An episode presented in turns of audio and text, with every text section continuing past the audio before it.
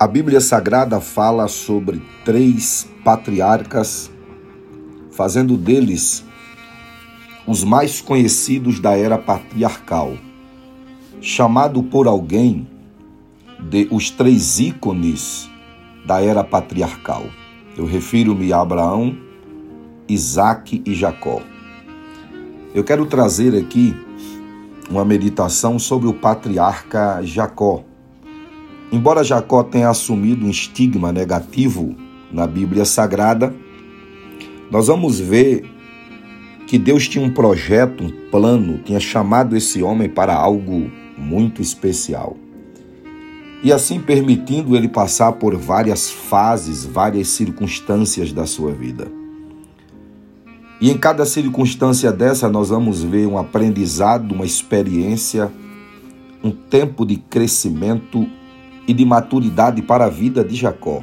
Eu quero destacar aqui o tempo de Jacó em Betel, Gênesis 28 e 19. O tempo de Jacó em Manaim, Gênesis 32 e 2. E a experiência de Jacó em Peniel, Gênesis 32 e 30. O que nós aprendemos com essas três ocasiões da vida de Jacó é que Deus, ele não desiste, ele não abre mão, ele não nos esquece em nenhum momento. Deus é um Deus que tem o controle de todas as coisas, por isso nos assiste em qualquer circunstância em que nós estamos passando ou estivermos enfrentando. Em Betel nós vamos ver o que chamaríamos de o portão de Deus, ou seja, Deus cria uma circunstância para que Jacó entre por essa porta. Em Manaim, nós vamos ver o acampamento de Deus. É como se Deus preparasse uma circunstância para estar de frente para Jacó, para encontrar-se com Jacó, para dar a Jacó a experiência da sua vida. Eu tenho uma notícia para dar a você. Deus preparará Betel, o portão de entrada para você. Deus criará a circunstância Deus preparará o momento, Deus abrirá a porta da oportunidade para a experiência que Ele quer ter com você. Deus te levará a Manaim. Manaim é o lugar do acampamento de Deus, é onde Deus está, é onde Deus habita, é o lugar em que Deus prepara para estar de frente para você. É o acampamento de Deus onde você terá a experiência com Deus. E por último, nós vemos aqui Peniel. Peniel é o lugar da experiência. Peniel é o lugar do encontro, é o lugar do confronto. Peniel é o lugar de ver Deus face a face, até porque Peniel quer dizer face a face com Deus.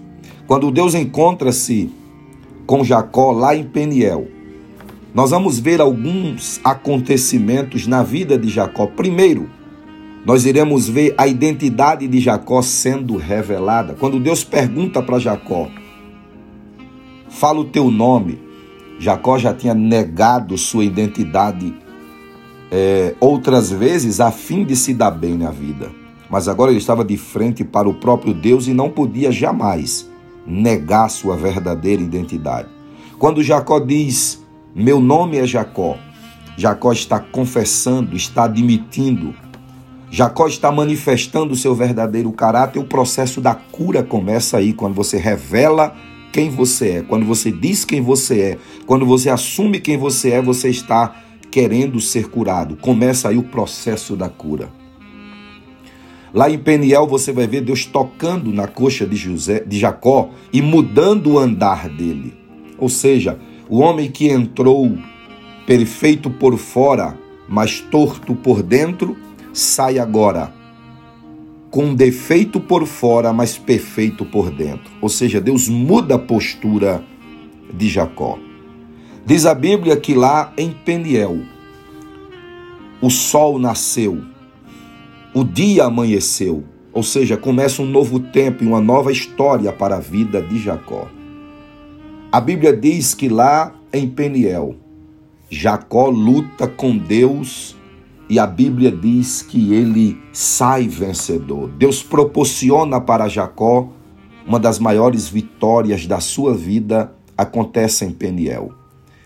Eu preciso lhe dizer uma coisa: o Deus que preparou Betel, o Deus que preparou o portão de entrada, é o Deus que criará circunstância para Manaim, o acampamento, é o Deus que te levará a Peniel, o lugar da transformação. Que Deus abençoe sua vida de forma especial. Eu sou Adriano Mendes, espero ter abençoado você através da palavra de Deus.